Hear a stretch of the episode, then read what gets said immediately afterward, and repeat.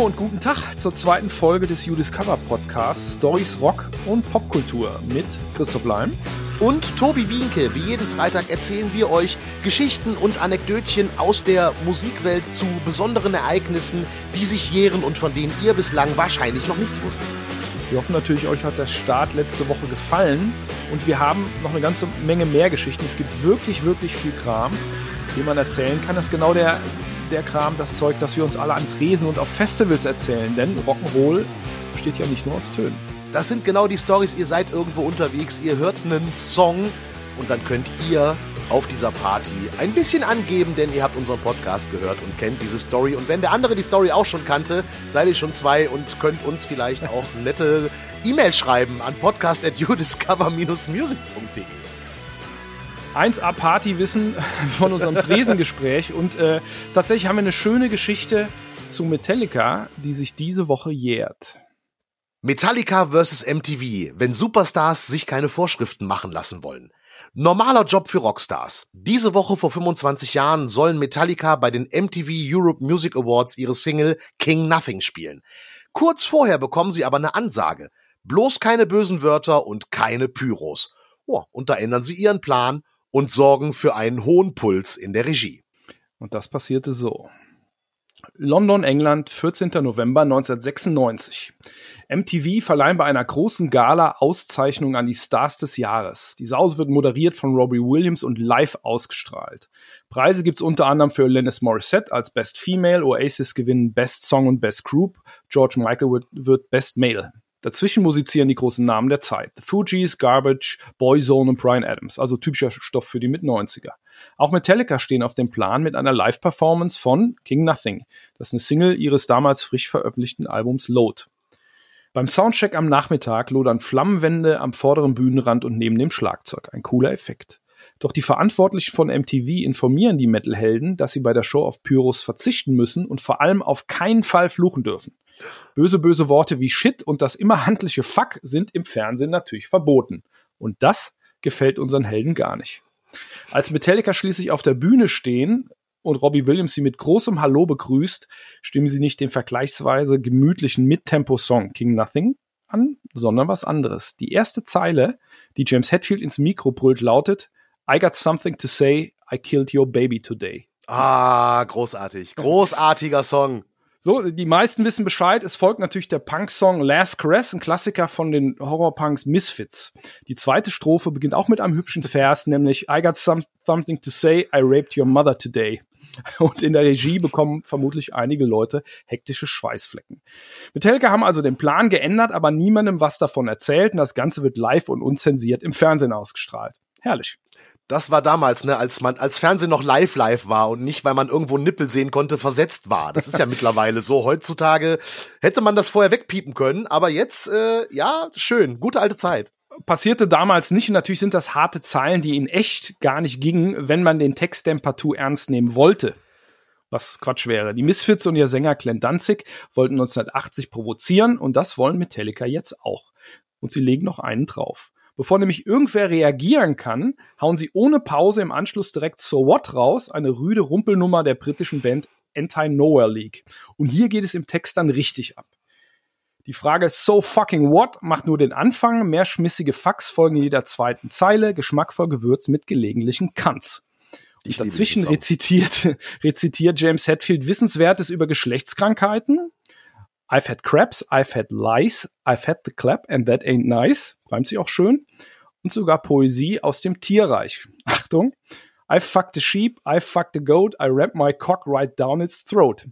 So geht's fröhlich weiter mit Old Man's Cock, Pint of Piss und ganz viel Who cares, who cares. Alles live im Fernsehen. Schön auch, bei der Zeile mit der Goat, mit der Ziege, schaltet die Kamera gerade zu einer Nahaufnahme in das Gesicht von Hatfield und der zuckt mit keiner Wimper. Sehr cool. Ja, sehr schön, sehr schön. Wir müssen jetzt übrigens das Häkchen setzen, dass diese Podcast-Folge explizit ist. Ne? Also böse Sprache. Wenn ihr es seht, wisst ihr genau jetzt warum. Weil Limesen Metallica zitiert hat, die äh, Anti-Nowhere League zitiert haben. Boah, Meter, Expli Meter, Meter. Explicit Lyrics. Wir kriegen yeah. Aufkleber. Super, wir sprachen Endlich. drüber. Folge 1 könnt ihr noch anhören. MTV zeigen sich entsprechend not amused. In zukünftigen Ausstrahlungen der Gala fehlt der Auftritt von Metallica und wird auch nirgends erwähnt. Offiziell wegen fehlender Senderechte für die zwei Coverversionen. Ist klar. natürlich, Genau. natürlich. Ähm, natürlich gehört die Band in den folgenden Jahren trotzdem zu Stammgästen auf MTV. Natürlich hält sich der eigentliche Skandal in Grenzen. Aber ich finde diesen kleinen, stolzen Mittelfinger zur rechten Zeit für einen feinen Spaß, auch für Rocker jeden Alters. Das ist doch eine schöne Geschichte, oder? Total geil. Vor allen Dingen Metallica konnten es sich erlauben. Ja, also ich glaube, andere Bands irgendwie, denn wäre der Strom ausgeschaltet worden, eine Störtafel einges äh, eingesetzt worden und die haben es halt durchgezogen, weil die wussten genau, MTV, wenn wir jetzt die Ausstrahlung unterbrechen oder eine Störung bringen, dann kriegen wir in der Prä-Internet-Ära einen Shitstorm in Form von Postkarten, der uns alle begräbt oder anrufen. Äh, deswegen konnten sie es, glaube ich, nicht einfach ausblenden, weil die hätten nur einfach sagen können, okay, kommt die Störtafel hier, Achtung, in wenigen Minuten geht's weiter oder so. Nein, sie haben es durchgezogen bei der Live-Ausstrahlung. Das ist schon bemerkenswert, muss man sagen. Ja, die, die Metallica waren da schon so groß, die konnten machen, was sie wollen. Vielleicht haben die, haben die äh, Leute in der Regie auch gar nicht schnell genug reagieren können. Ne? Also, obwohl die allererste Zeile ist, I got something to say, I killed your baby to. Ja, lustig finde ich auch, Metallica haben ja da gerade Load rausgebracht, hatten Appe Haare und, und waren so ein bisschen kontrovers und untrue und so weiter, aber da steckte noch genug Fuck you in der Band drin, äh, würde ich mal Mhm. sagen. Jetzt ist die Frage, ne? Ich meine, es gibt ja seit Jahren immer wieder dieses Ding, äh, äh, dass Metallica äh, ja beim Super Bowl vielleicht irgendwann mal in der Halbzeitshow spielen. Ist ja bis heute nicht passiert. Könnte ja vielleicht noch irgendwie jemand sich daran erinnern, dass Metallica sich da nicht an eine Absprache gehalten haben. Wer weiß. Ich glaube, es ist, ist so lang her. Ähm, Weiß ich, keiner mehr. Ich glaube, heutzutage ist einfach Rock und Metal äh, beim Super Bowl nicht äh, kommerziell verwertbar genug, aber das ist eine ganz andere Frage. Richtig. Was, was mir eingefallen ist bei dieser Sache, wir kennen alle den Song. Klar, Last Caress äh, und, und So What sind zum Beispiel auf der Garage Inc. von, äh, von Metallica. Kennen wir alle und wir hören die auch und singen die auch mit und die sind ja auch lustig. Man kann das nicht ernst nehmen. Die, die, die beiden Lieder sind Nein. so weit drüber, dass man nur äh, drüber lachen kann. Und es gibt ja auch in Musik, Film und Games und Literatur echt Schlimmeres. Richtig. Ähm, aber interessant ist, stell mal vor, jemand wird den Text in Deutsch singen. Dann würden wir erst verstehen, wie, wie sehr sich äh, englische Muttersprachler darüber aufregen könnten. Äh, ja, definitiv. Ich probiere das gerade mal so aus dem, aus, dem, aus dem Kopf, jetzt mal einfach außer, Jetzt außer er. Lameng. Ich hab was zu sagen. Ich hab dein Baby getötet. Klingt scheiße. Das funktioniert nicht. Es reimt sich nicht Ja. und du singst auch nicht so schön. Aber Ja, Moment, das, das Problem ist, bei Last Caress habe ich immer dieses Ding, ich will immer diesen, oh, ich will immer diesen Elvis-Duktus verfallen, wie Danzig, Danzig. halt irgendwie. Ja. Und das kann ich ja noch schlechter einfach. Und bei dem anderen Song ist es auch nicht anders, ne? Äh, der andere Song geht, geht wirklich ab und der ist, ich habe mal gelesen, warum der entstanden ist. Diese, diese Oh ja? Band Anti-Nowhere League Anfang der 80er, die, die waren nie groß. Die haben wahrscheinlich mit dem, mit dem Metallica-Cover mehr Geld verdient mhm. äh, als, als in Dekaden vorher. Die saßen in irgendeiner Kneipe und haben zwei Typen zugehört, die sich zu überbieten versuchten mit den Berichten von ihren Erlebnissen. Also komplett dicke Hose gemacht. Äh, wie krass sie drauf waren und was sie alles gesoffen haben und wen sie flachgelegt haben. So Blödsinn halt. Äh, quasi äh, Cockfight. Und die Band hat das total überdreht in diesen Text gepackt. Und der ist natürlich, äh, da geht's nur darum, dass sich irgendwer drüber aufregt. Und das hat ja, hat ja dann auch geklappt. Ja, wobei da die ersten Zeilen äh, von, von So What auf Deutsch ziemlich gut gehen, finde ich. Äh, ich war in Hastings, ich war in Brighton, ich war auch in Eastbourne. Also was, also was. Ähm, funktioniert auch. Das könnte man fast im Fernsehgarten senden. In der zweiten Strophe dann nicht mehr ganz so sehr. Ja, ja, das, das geht dann ab. Aber es ist lustig, das Video von Metallica bei den MTV Europe Music Awards 96 gibt's übrigens auch auf YouTube. Ah, geil. Sehr schön. Und die Songs natürlich auch in unserer äh, Playlist zum Podcast, die ihr auch äh, finden könnt bei den diversen Anbietern. Äh, da könnt ihr die Playlist aufrufen. Dann könnt ihr euch auch noch mal ähm, packen wir Metallica rein oder auch die Originalversion. Gucken wir einfach mal. Ihr werdet Beides. es finden. Beides, werden wir finden. Ich fand's als Fan immer total geil, äh, von diesen Coverversionen, die ich seit Jahren höre, dann auch die Originale mal irgendwann äh, mitzukriegen. Keine Ahnung. Ja. Emma Evil von Diamond Head und so kannte ich, kannte ich anfangs gar nicht. Oder die Killing Joke, das Killing Joke Cover, äh, das, das klingt ja echt anders. Ne? Oh ja, The, richtig. the Wait, The Wait, glaube ich. Schöne Geschichte und man darf Fuck sagen, man darf offensichtlich auch in Podcast Fuck sagen. Fucke die Fuck, ich hab's getan. Sehr schön. Ihr müsstet jetzt dieses Grinsen von Christoph Leinen sehen, nachdem er Facke die Fuck äh, gereimt hat. Aber Sehr komm- schön, Christoph. Kommen wir zu was Vernünftigen, dem Ernst des Lebens. Mach was Vernünftiges, Kind. In dieser Rubrik geht es um die Jobs, die Rockstars früher mal gelernt oder sogar ausgeübt haben. Und heute geht es um Tom Morello. Den kennen wir als Gitarrist von Rage Against the Machine. Der hat aber vorher auch noch was Richtiges gelernt und hätte auch eigentlich eine ganz andere Karriere einschlagen können. Vielleicht kommt es auch durch seine Herkunft. Äh, sein Vater, Ngete Njorge, war der erste kenianische UN-Botschafter der Geschichte und außerdem Guerillakämpfer im Unabhängigkeitskrieg der ehemaligen britischen Kolonie. Der wird Tom allerdings kaum aufgefordert haben, was Vernünftiges zu machen, denn keine anderthalb Jahre nach der Geburt hat er die Familie zurückgelassen. Morellos Mutter hingegen war Lehrerin, unter anderem für Geschichte, und vielleicht hat sie das Vernünftige von Tom eingefordert. Hat er nach der Schule auch gemacht. Highschool-Abschluss und dann ging es an die Elite-Uni Harvard.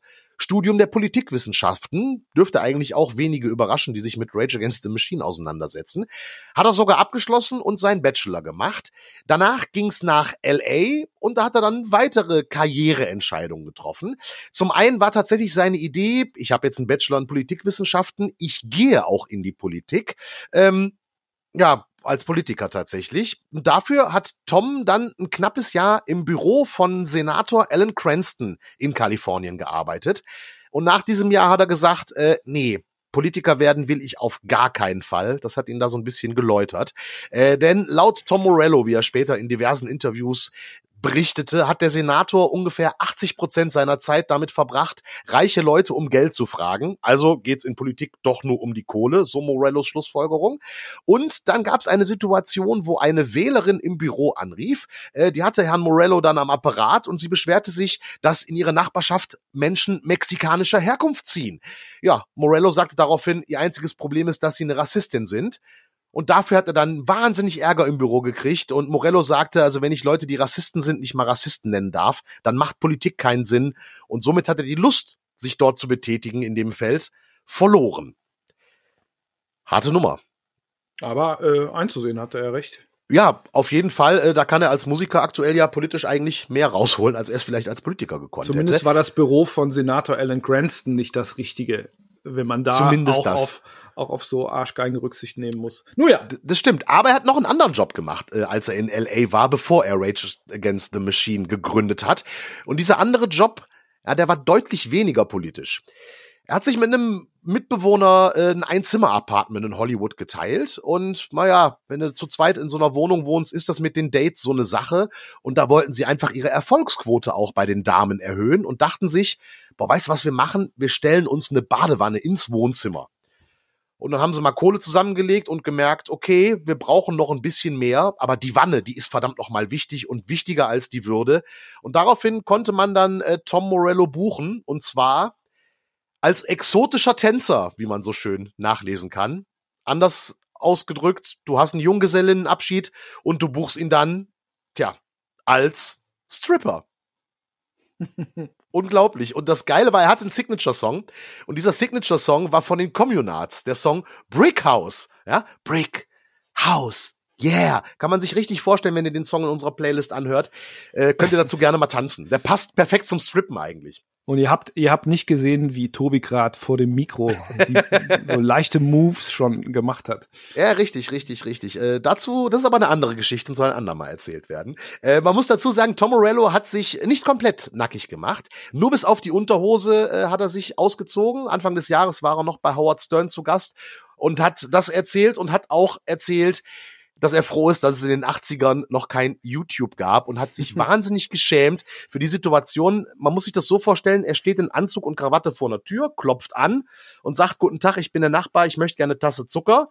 Wurde dann reingebeten und fing dann an, Musik an, sich auszuziehen, wie das halt bei Junggesellinnenabschieden offenbar in Amerika üblich ist. So fangen auch Filme an. Also habe ich gehört. habe ich gehört, so Filme habe ich nie gesehen. Nein. Nee, nee. Äh, Den, den gab es ja tatsächlich mal komplett nackig, allerdings, den Tom Morello. Äh, Und zwar Jahre später mit Rage Against the Machine haben sie mal gegen den PMRC protestiert und gegen, gegen Zensur. Haben wir letzte Folge drüber gesprochen. Mhm. Da standen die, die Rage Against the Machines alle vier ähm, beim Lollapalooza Festival, war das, glaube ich, auf der Bühne mit komplett blanken Waffen und den Mund zugeklebt und haben statt zu spielen einfach da gestanden. Das Genau. war natürlich sehr medienwirksam. Äh, aber vielleicht nicht ganz effektiv, weil die Fans kein Konzert gekriegt haben. Aber da war der Tom Morello auch tatsächlich, wie in seinem alten Beruf, sogar mal ganz äh, nackig. Er konnte auch das mal anwenden. Sie hatten übrigens, sie waren ja zu viert, sie hatten jeweils auch die Buchstaben P, M, R, C auf ihre Körper gemalt mit großer Farbe. Stimmt. Foto, das ihr, glaube ich, alle schon mal irgendwo gesehen habt. Das ist, ähm, eine, ja. Ne, das ist eine andere Geschichte für sich. Die genau, werden wir richtig. bestimmt hier auch noch äh, aufbereiten. Ich sag, ich sag ja, es gibt echt so wahnsinnig viel coole Sachen zu erzählen. Kommt noch. Jedenfalls, Tom Morello hat was Vernünftiges gelernt und sogar drei Jobs gemacht. Genau, fertiger Politikwissenschaftler, dann war er exotischer Tänzer und jetzt ist er als Musiker auch gerne politisch, also hat sich dann doch irgendwie alles zusammengefügt. Ja, der hätte echt eine ganz andere Karriere einschlagen können mit einem, mit einem Politikabschluss von Harvard und offensichtlich im Interesse und Ahnung von der Sache wenn er in einem anderen äh, Senator, Senatorenbüro angefangen hätte. Wer weiß. Gut, dass er die Band gemacht hat, aber ich sag dir mal gerade, was ich bei Tom Morello am coolsten fand in letzter mhm. Zeit. Der hat mal ein Foto gepostet von, von einer ganz frühen Probe, so Jahrestag der Bandgründung. Und da hat Tom Morello eine Ikone des äh, Crossover der 90er, Ablösung der 80er, folgendes Shirt angehabt. Warrant Cherry Pie. Mm. Das fand ich super cool. Ist einer von uns, auch ein kleiner, kleiner Poser-Rocker. Übrigens auch riesen Maiden-Fan, der Herr Morello. An der Stelle müssen wir auch nochmal Dank aussprechen an unseren Partner I'm Sound. I'm Sound ist eine Versicherung für Instrumente und Soundequipment. Von Musikern für Musiker konzipiert und deshalb der perfekte Rundumschutz, wenn ihr selbst als Musiker oder mit eurer Band unterwegs seid oder hochwertige Instrumente sammelt, Gitarren, Synthesizer, was weiß ich. Mehr Infos gibt's auf imsound.de, imsound.de. Ist auf jeden Fall eine sinnvolle Sache. Wem schon mal eine Klampfe umgefallen ist, äh, mit abgebrochenem äh, Kopf dann da lag, ach, es ist traurig. Sinnvolle Sache. Kommen wir zu erfreulicheren Geschichten oder zumindest zu bemerkenswerteren oh ja, Sachen, die auf äh, Tour passieren können. Nicht nur Instrumente können kaputt gehen, es können auch Dinge passieren, die die Welt bewegen. So ging es nämlich Faith No More und der Berliner Mauer. Die ist am 9. November 1989 gefallen, wissen wir alle. Musiktheoretisch streiten wir uns ja seit Jahren darüber, ist nur David Hasselhoff äh, der Grund, warum die Mauer gefallen ist, Looking for Freedom, oder hat Klaus Meine das Ding mit Wind of Change einfach mal niedergepfiffen? Aber vielleicht ist es auch ganz anders, denn die dritte Version, vielleicht haben Faith No More den Schutzwall, wie er auch damals äh, von der DDR-Führung genannt wurde, einfach kaputt gerockt. Denn an eben jenem 9. November 1989 spielt die Band aus San Francisco in Berlin. Und das war so. Damals befinden sich Faith No More auf der Tour zu ihrem Durchbruchsalbum The Real Thing, dem ersten mit Sänger Mike Patton. Berlin steht ebenfalls auf dem Tourplan. Der Tourmanager Tim Dalton sagt später in, in einem Interview, dass sie für Konzerte dort immer einen Tag extra, einen zusätzlichen Tag vor der Show einplanen. Schuld ist der Transit durch die DDR, was ja zu Verzögerungen führen kann. Die wollten also auf Nummer sicher gehen. Diesmal geht aber alles glatt. Also haben sie einen freien Abend und den nutzen die fünf Musiker und ihre Crew natürlich zu ausführlicher Feierei in der geteilten Stadt. Überall sehen sie Proteste und Demonstrationen, es ist generell viel los. Am nächsten Abend, eben an jenem 9. November, steht dann der Gig in einem Laden namens Loft auf dem Programm. Kurz vor 19 Uhr hat bereits die geschichtsträchtige Pressekonferenz stattgefunden, auf der Günter Schabowski, SED-Sekretär für Informationswesen, die Maueröffnung versehentlich verfrüht verkündet. Äh, das gilt, äh, das gilt äh, äh so ungefähr. Das gilt ab sofort. War das doch? War das das Ding? Genau, ne? das gilt, äh, soweit ich weiß, ab sofort. Ja, genau. genau. Und diese Ereignisse sind bereits zum Loft, diesem Club, vorgedrungen, als Faith No More ihr reguläres Set beenden. Hm? Mitarbeiter des Clubs erzählen der Band davon. Als Zugabe steht, wie passend, der Black Sabbath Gassenhauer Warpix auf dem Programm, den Faith No More mit gewohntem Schmackes darbieten. Und im Mittelteil schreit Patton dann, der Mauer ist weg, der Mauer ist weg. Aber so richtig kann keiner was damit anfangen, zumal der Sänger nicht für, sagen wir, konsequent kohärente Kommunikation bekannt ist und sowieso keine zwei Minuten später schon wieder irgendwas mit Satan brüllt. Kurz zum Schluss verabschiedet er sich dann mit den Worten Thank you Berlin, fucking night, see you later man and guess what, the wall is gone. Ob es den Anwesenden da schon dämmert, was draußen passiert ist, wissen wir natürlich nicht. Aber Faith No More haben diese besondere Nummer tatsächlich aufgenommen und auf der B-Seite der Single Epic, kennen wir alle, ähm, dahin gepackt. Sie findet äh, sich heute auf der Deluxe Edition des Albums The Real Thing und sogar auf Spotify. Zur eingangs erwähnten Frage, mhm. der musikhistorisch wichtigen, können wir sagen, haben wir messerscharf kombiniert. Wind of Change kam erst im November 1990 raus, also ein Jahr nach der Maueröffnung. Faith No More standen im entscheidenden Moment noch gar nicht auf der Bühne, konnten also nicht live mit der Kraft des Rock Grenzen sprengen. Vielleicht war es also doch David Hasselhoff, denn Looking for Freedom war schon draußen.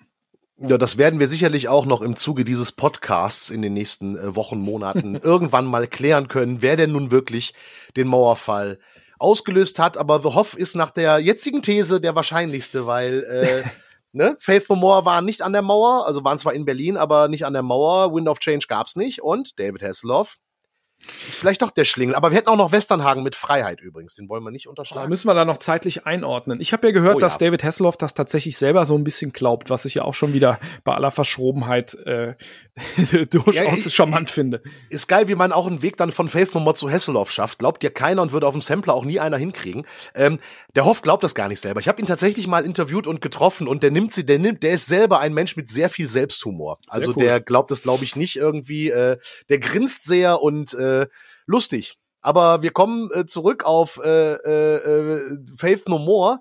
Die haben diese Story, ich meine, die haben das auf die, auf die B-Seite dieser Single gepackt und da hört man dann auch diese Rufe, wobei ganz ehrlich, wer Mike Patton und Faith No More schon mal live gesehen hat, der brüllt ja allen möglichen Krempel. Also ich hätte das, glaube ich, an dem Abend auch nicht geglaubt. Ja, das stimmt. Der Mauer ich, ist weg. Der Mauer ja. ist weg.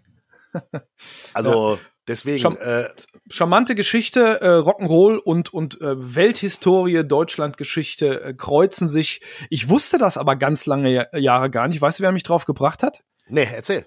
N-Tracks-Gitarrist Scott Ian, mit dem ich mal in, äh, in Berlin unterwegs war, und er meinte, ah, die Stadt hier irgendwie, das war damals ganz anders. Irgendwie meine Kumpels von Faith No More, die haben an dem Abend da sogar gespielt. Ich so, was? Habe ich nie von gelesen. Ach, krass. Ja, aber es gibt tatsächlich die Aufnahme, das wusste ich auch nicht. Die Epic haben wir natürlich alle tausendmal mhm. gehört, Real Thing haben wir alle irgendwie im Schrank stehen gehabt. Ähm, aber charmante Geschichte, ich würde ja fast mal, also ich würde gerne wissen, was der Vibe damals in der Stadt war und ob die Leute da überhaupt eine Ahnung hatten, dass das passieren könnte. Es gab halt keine Smartphones, ne? Also da hat keiner eine SMS gekriegt, während, während Faith No More gespielt haben. Ja, richtig. Oder halt äh, eine WhatsApp oder man hätte bei Facebook äh, äh, diskutiert, äh, ob das ne, gut ist mit der Maueröffnung oder halt nicht. Ne? Also deswegen, das wäre, glaube ich, genau das Ding gewesen. Deswegen ist, glaube ich, ganz gut, dass es äh, das vielleicht noch nicht gab und dass man das dann so im Laufe eines Abends, ich meine, du bist auf dem Faith No More Konzert. Ich stell mir das so vor, du bist auf diesem Konzert in diesem kleinen Club, nass geschwitzt irgendwie, sagst, hörst den Brüllen, der Mauer ist weg und denkst dir nichts dabei, gehst raus ein Bier trinken und auf einmal rennen Leute an dir vorbei Richtung Grenze und du merkst so, Alter, irgendwas ist passiert. Cool. Weißt du noch, weißt du noch, wo du warst, äh, als das äh, passiert ist? Klassisch. Äh, Im Wohnzimmer meiner Eltern, glaube ich. Hab das selber, ich, ich war, ich, ich bin, bin, hab, bin ja nicht ganz, ich bin ja noch ein bisschen jünger, aber ich erinnere mich äh, noch dunkel daran. Ich war, glaube ich, ich war neun Jahre alt, als die Mauer fiel. Und was ich nur noch weiß, ist, dass meine, ich weiß noch die Ergriffenheit meiner Eltern. Dass meine Eltern total ergriffen waren und ich meinen Vater na, zum ersten Mal mit feuchten Augen gesehen habe, Ui, weil der sagte, cool. wie toll das, also wie, wie, wie, wie schön das ist. Also ich, diese Ergriffenheit meiner Eltern äh, in dieser Zeit, die werde ich nicht vergessen, weil das war wirklich, äh, ich habe selber nicht begriffen, weil ich zu jung war, aber meine Eltern waren da äh, wirklich äh, sehr ergriffen. Das werde ich nicht vergessen. Wie war es bei dir? Oh, das ist bemerkenswert. Ich, äh, ich bin ja so alt wie die erste Kissplatte. Haha, Mehr verrate ich jetzt nicht. ich war, ich habe, ich habe das schon, ich habe das schon verstanden und war auch zwei Jahre vorher mit der Klassenfahrt schon in mhm. Berlin gewesen und dann auch im, im Ostteil und Geld umtauschen und so weiter. Und meine Eltern haben mir das erzählt. Hier, das kam gerade in der Tagesschau, aber ich kann mich gar nicht mehr erinnern. Wahrscheinlich muss ich dann irgendwie an dem Abend noch äh, keine Ahnung, Hausaufgaben machen oder schwarze Auge spielen oder, oder Gitarre üben. Das waren so, das waren so die Eckdaten. Aber trotz, trotzdem ganz cool ist eine, äh, auch eine Geschichte, die mir gut gefällt, weil sich da Weltereignisse mit unserem Rock'n'Roll kreuzen. Eins weiß ich aber sicher, Faith No More lief in eurem Wohnzimmer, in unserem Wohnzimmer nicht. Äh, nee, nicht, aber dafür Hesselhoff. Ich werde dieses Silvester nämlich nicht vergessen damals, als Hesselhoff mit der leuchtenden Jacke auf der Mauer saß und gesungen hat. Hab ich gefeiert, klar. Ey, als Neunjähriger war mein Held. So, den hab ich gefeiert. Klar, wenn, wenn, wenn jemand von einem Auto Michael genannt wird, ist er ja irgendwie automatisch cool. Ja, und überleg mal, wie weit die schon waren. Aber wir müssen da extra, ich merke schon, wir müssen über Knight Rider und David Hasselhoff irgendwann nee, nee, meine eigene Nee, nee, Folge dann wird's, machen. dann wird's, dann wird's traurig, denn da, wo ich aufgewachsen bin, äh, in dem, in dem schönen Ort, äh, Monzefeld im Hunsrück, hatten mal, zumindest meine Eltern, äh, nur drei Programme. Knight Rider kannte ich nur vom Hörensagen von meinen Kumpels. Okay. Traumatisch. Aber das ist das ein, das Bevor ein du weinst. Genau, anderes, anderes Thema. Aber es passt ungefähr auch in die Zeit zum Wiederentdecken, äh, äh, nämlich. Äh, boah, was für eine Überleitung. Weil das war ja auch so um die Wende, so um 90er, Anfang der 90er Jahre. Und da gab es ja ein Jahr, das sich dieses Jahr genau 30 jährt, wo im Grunde jede Platte rausgekommen ist, die uns wichtig ist. 1991. Und ein Album könnt ihr jetzt auch zusammen mit uns wiederentdecken. Und zwar geht es um ja, wie soll das wichtigste Album der Geschichte ist ein bisschen zu pathetisch vielleicht. Nee, das, wichtig, das, das wichtigste Album der 90er, das stimmt. Ja, eines der wichtigsten, würde ich sagen. Ich glaube, es Okay, aber die ganzen wichtigen, die du meintest, die kamen alle innerhalb Alle von, in einem Jahr. Innerhalb von 44 Tagen sogar raus. Mhm. Also Black Album, Metallica, Guns N' Roses, Use Your Illusion, äh, ähm, Blood Sugar Sex Magic von Chili Peppers, Ten von Pearl Jam, die waren alle ganz nah beieinander und äh, die haben Leute meines Alters tatsächlich alle geprägt. Ähm, aber ein, Jahr, ein Album, über das in diesem Jahr echt viel geredet wurde, war natürlich das oder eines der wichtigsten Alben der 90er überhaupt, Nevermind von Nirvana. Ne, und das könnt ihr tatsächlich in einer fetten Neuauflage im You Discover Store wiederentdecken. Äh, mehrere LPs, 7 Zoll, Live-Kram, jede Menge dabei. Aus der kurzen Zeit, die Nirvana überhaupt live gespielt haben. Das war ja gar nicht so viel, aber dann aus nee. Melbourne und Tokio und so weiter. Da gibt's einiges zu entdecken. Könnt ihr, findet ihr alles äh, über die Website. Und äh, ja, das Cover von dieser Neuauflage hätte je nach Timing ja auch anders aussehen können, weil da gab's ja dieses Jahr eine Klage. Da kommen wir gleich noch zu. Die Entstehung des Covers von Nevermind ist allerdings für sich genommen. Eine lustige Geschichte. Am 23. Mai 1991 findet eine kleine Fotosession statt. Dabei wird ein vier Monate alter Junge unter Wasser fotografiert. Das Ganze dauert nur ein paar Minuten. Heute gehört das Bild zu den ikonischen Motiven des Rock'n'Roll. Das Baby, das da im blauen Wasser schwimmt und anscheinend nach einem Dollarschein an einem Angelhaken greift, ziert das Cover von Badabing Nevermind von Nirvana, einem der wichtigsten und einflussreichsten Alben der 90er. Die Idee zu dem Motiv kommt Kurt Cobain, als er mit Dave Grohl einen TV-Bericht über Wassergeburten guckt. Also ich weiß jetzt nicht, ob ich mit meinem Bandkumpel unbedingt TV-Berichte über Wassergeburten gucken würde, aber haben die beiden gemacht, kommen auf eine Idee. Weil aber alle Bilder von Fotoagenturen zu teuer oder zu krass und realistisch sind, sorgt die Plattenfirma selbst für das Artwork und schickt einen Fotografen, der heißt Kirk Weller. Der bittet einen Freund, seinen vier Monate alten Sohn Spencer mitzubringen. Der Kleine darf dann kurz schwimmen, nach 15 Sekunden ist alles vorbei, die Eltern bekommen 200 Dollar und gehen anschließend Tacos essen. Fertig. Es entstehen noch weitere Babyfotos mit anderen Kindern, doch Spencer Elden macht das Rennen, so heißt der Junge. Und der Geldschein an der Angel wird natürlich später hinzugefügt. So. Selbstredend haben sich ein paar Leute beim Label danach große Sorgen gemacht, weil man den Penis des Jungen sieht. Aber Kurt Cobain lehnt es strikt ab, das Bild zu verändern. Ein Aufkleber über der ach so schlimmen Stelle würde er nur akzeptieren, wenn darauf stünde, wer sich hiervon gestört fühlt, muss heimlich pädophil sein. Also erscheint das Cover so, wie wir es kennen.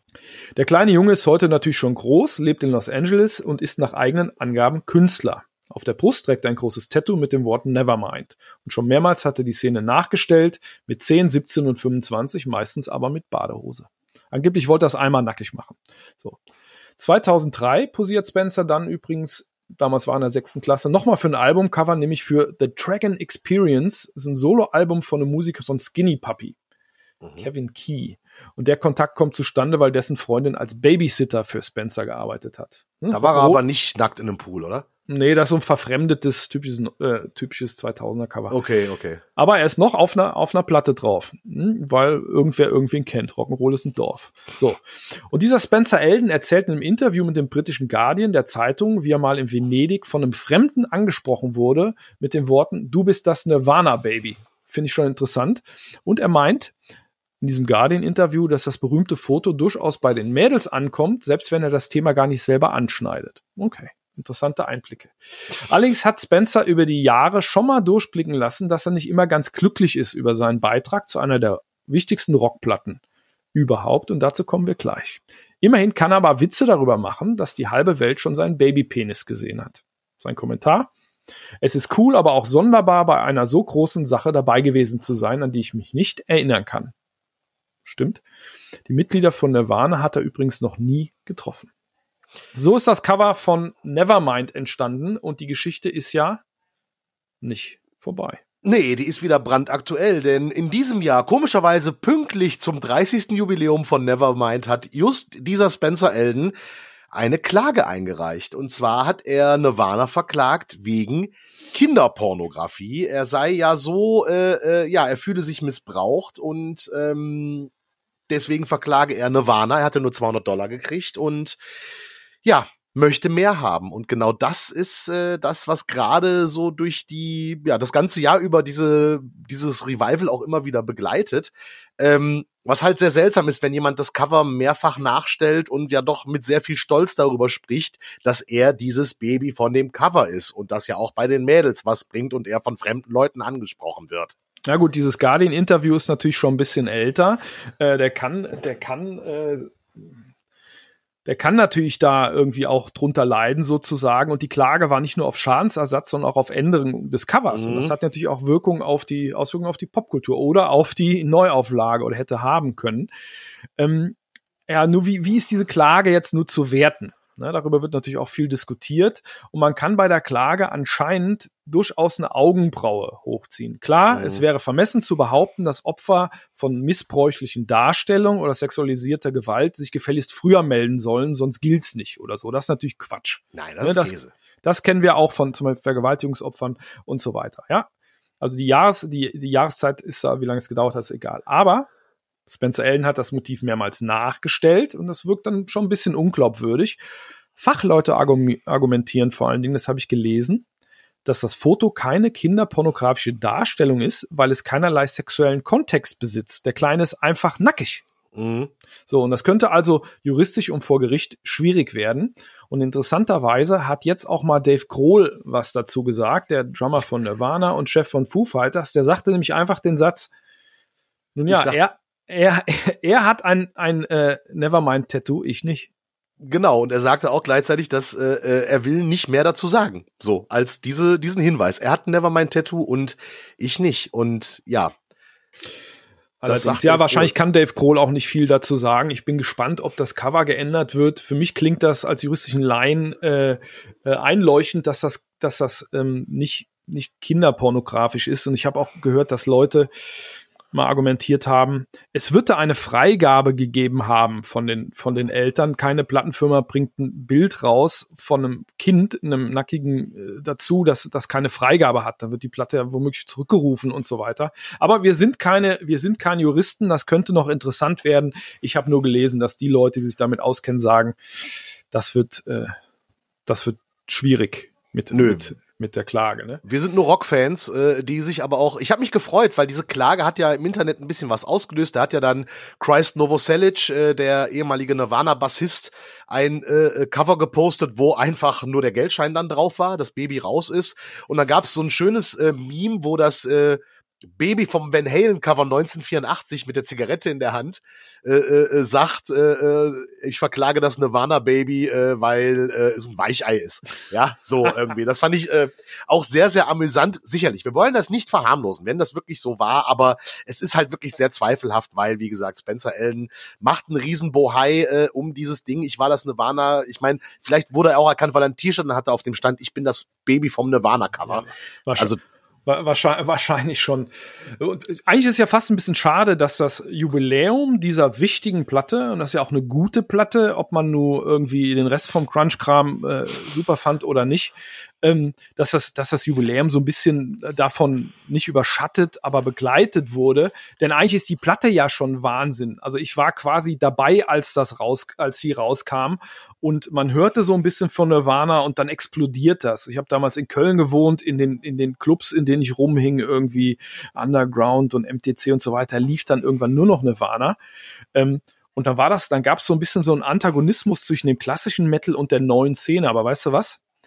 Anfangs war das gar nicht so. Zumindest auf, auf so bei der, bei der Hörerschaft. Ja, also mir war das egal, ob ich Warrant oder oder oder äh, Nirvana hintereinander gehört habe. Ich habe das gar nicht so gesehen und in den in den Medien war das anfangs auch nicht, aber nachher schon. Ähm, ich habe nur gelesen, dass zum Beispiel Sebastian Bach, der Sänger von Skid Row, totaler äh, äh, Nevermind-Fan war und das allen erzählt hat. Und der war ja quasi die Antithese. Oder Ex Total. Axel Rose wollte Nirvana auf Tour mitnehmen. Natürlich. Äh, äh, auf die, auf die äh, Tour, wo dann später Fate No More und Soundgarden aufgesprungen sind. Da hatte, da hatte ähm, Kurt, Kurt dann keinen Bock drauf. Aber der hatte wahrscheinlich eh so ein bisschen so, so, so, so ein bisschen Punkrock gilt. Wenn irgendwas zu kommerziell roch, hat er keinen Bock mehr gehabt. Angeblich hat er ja sogar Pearl Jam Vorwürfe gemacht, die seien zu sehr Rockstars und es gäbe zu viele Gitarrensoli. Ja, ja, genau. Den Vorwurf mussten sich Pearl Jam, deren Album 10 übrigens äh, nur, äh, ich glaube, ein paar Wochen vor Nirvana rauskam, aber erst später zum großen Erfolg wurde, während Nirvana ja durch die Decke ging von Anfang an. Ähm, den Vorwurf hat er ihnen gemacht, weil zu viele Gitarrensoli drin waren, angeblich. Ähm, aber ganz ehrlich, in dem berühmtesten Song von Nirvana, äh, Smells Like Teen Spirit, ist auch ein Gitarrensolo. Ja, der spielt die Gesangsmelodie auf der Gitarre Richtig. nach. Das ist, das ist kein, kein virtuoses Solo. Muss es, muss es ja auch nicht sein.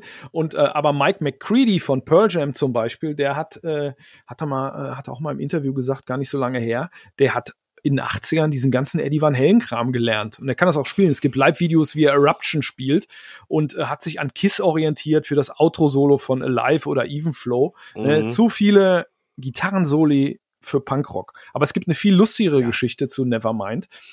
Ähm, und zwar wurde das aufgenommen in, in, in Sound City Studios in Van Nuys, Van Nuys, California. Und angeblich war folgende Band im Studio nebenan. Europe. Ach was. Und das passt ja ganz hervorragend. Und irgendwie, also wenn du das nächste Mal Joey Tempest triffst, Tobi, dann frag den noch mal, ob das stimmt. Dann werde ich mal fragen, wobei äh, äh, und ist nicht weit voneinander weg es musikalisch. Sag ja, jetzt mein so viele, äh, oberflächliches äh, so viel, so viel, so viel Töne gibt's gar nicht. Aber das gibt ja nur. Aber das ist eine Töne. geile Geschichte. Also da, müssen, da müssen wir eigentlich mal nachgucken. Vielleicht haben die Bands sich ja, Bands sich ja getroffen im äh, bei der Kaffeepause oder so. Boah, vielleicht gibt's ja irgendwo so, so ein Bild irgendwie wie halt, keine Ahnung, äh, Kurt Cobain, äh, Joey Tempest ein Gitarrenpleck leiht oder sowas. Oder äh, man sich mit Drumsticks oder, aushilft oder, oder so. Kaffee, wär, Kaffee, Kaffee würde, kocht oder sowas. Das würde eine Story äh, äh, zerstören einfach, wenn man wüsste, dass da irgendwie ein Crossover zwischen Europe und und Nirvana bestehen würde. Wobei ich glaube, dass Dave Grohl das schon zugegeben hätte, wenn es das gegeben hätte, weil der Dave ist ja da äh, relativ relativ offen. Aber das ist sehr lustig, wenn Nirvana und Europe im gleichen Studio tatsächlich äh, waren, während äh, das, das, das wäre Da gehen wir mal auf die Suche, Tobi, oder? Die, die, die oh, Bilder ja, das, muss es das, gehen. Ja, aber trotzdem, äh, Kurt Cobain war da, glaube ich, nicht so cool. Gut, wir kennen den natürlich nicht, aber der hat, der hat nachher gesagt, das ist ein Zitat, äh, ähm, wenn ich auf die Produktion von Nevermind zurückblicke, ist mir das ein bisschen peinlich. Es klingt mehr wie eine Motley Crue-Platte als äh, wie eine Punkrock-Platte.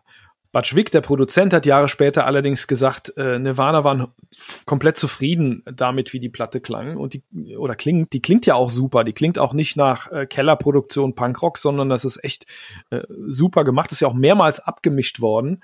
Ähm, man hat irgendwie vermutet, dass äh, dass Kurt Cobain das nicht so cool fand, ähm, 10 Millionen Kopien verkauft zu haben. Wahrscheinlich sind es sogar mehr und dann sagen kann, I love a record, das war irgendwie nicht Punkrock genug. Ja, ja, klar, da war dann die, die Street Credibility in den Straßen Seattles natürlich wichtiger als äh, das zu machen. Das war übrigens was, was ich an Nirvana, gut, ich war halt jung, als die Platte rauskam. Ne? Ich fand die damals, es gibt viele aus meiner Generation, die damals auch 10, 11 waren, die sagten, ich fand die geil. Ich persönlich ich konnte damit nicht viel anfangen mit zehn oder elf. Das habe ich erst später entdeckt, als ich dann so alt war wie du, als die Platte rauskam. Ähm, ich fand halt dieses so, ich kann mich noch an eine Bravo-Überschrift erinnern zu der Platte, die da war äh, mit billig Deo in den Charts. Die hat sich bei mir eingebrannt, diese Schlagzeile. Und dann war da ein Bild von Nirvana in den zerrissenen Klamotten. Und auf einmal rannten ja alle in, in den äh, äh, Karohemden ihrer Väter rum, auch hier in Deutschland. Ähm, Habe ich erst später Fall. begriffen. Aber wie gesagt, diese Überschrift mit billig Deo in den Charts, die hat sich bei mir irgendwie hübsch. eingebrannt. Die fand ich äh, ja sehr, sehr krass irgendwie. Und äh, wahrscheinlich war das auch dann das Ding, was Kurt Cobain wichtig war. Wir können ihn leider nicht mehr fragen. Ich würde es gerne tun. Ja, äh, tatsächlich leider, weil äh, bei allem Punkrock-Gedönse, der Typ war ein Granaten-Songwriter und äh, Granatensänger. Mir gefällt ja, mir gefällt ja seine, seine Stimme. Da wäre noch einiges äh, Cooles gekommen. Ne? Wer weiß, oh ja. was, der, was der gemacht hätte. Das sind auch die entscheidenden äh, Jahre. Ich war nicht 17, als die Platte rauskam. Ja. So, und das war natürlich, das war natürlich voll drin und äh, äh, hör die gar nicht so oft, aber das ist äh, gute Punkrock-Platte, was eigentlich für elf, äh, Pop-Punk-Platte, was für elfjährige sonst eigentlich ein ganz guter Einstieg, äh, Einstieg ist tatsächlich. Aber egal, ein Jahrhundertwerk, ganz klar wichtig, ob man sie gut findet oder nicht. Und die meisten von uns finden sie gut, weil es gilt ja Regel eins: ein guter Song ist ein guter Song ist ein guter Song. Ne? Und den Re-Release könnt ihr entdecken im You Discover Store. Äh, da sind acht LPs drin, 7-Inch, 5 CDs, Blu-ray, äh, ganz viel Live-Kram. Gibt's eine Menge zu entdecken, ist ja auch bald Weihnachten. Genau. Vor allen Dingen gibt's zu der Platte jede Menge schöne Geschichten. Es gibt übrigens noch mehr zu der Rückseite des Covers, aber da kommen wir ein andermal zu. Da ist irgendwo die Band Kiss versteckt. Und vor allen Dingen bekommt ihr die Jubiläumsedition von Nevermind auch mit dem Originalcover noch. Ne? Also von daher schaut noch in den Store. Wer weiß, ob sich das vielleicht irgendwann mal ändert. Und wenn ihr weitere Geschichten rund um Nirvana oder rund um alles mögliche andere aus der Rock- und Popmusik nicht verpassen wollt, abonniert dringend unseren Podcast. You Discover Podcast Stories, Rock und Popkultur. Ihr findet äh, ihn eigentlich bei jedem Podcast-Provider, den es gibt und dann einfach auf Abonnieren klicken und dann kriegt ihr eine Info, wann die neue Folge raus ist. Passiert immer freitags.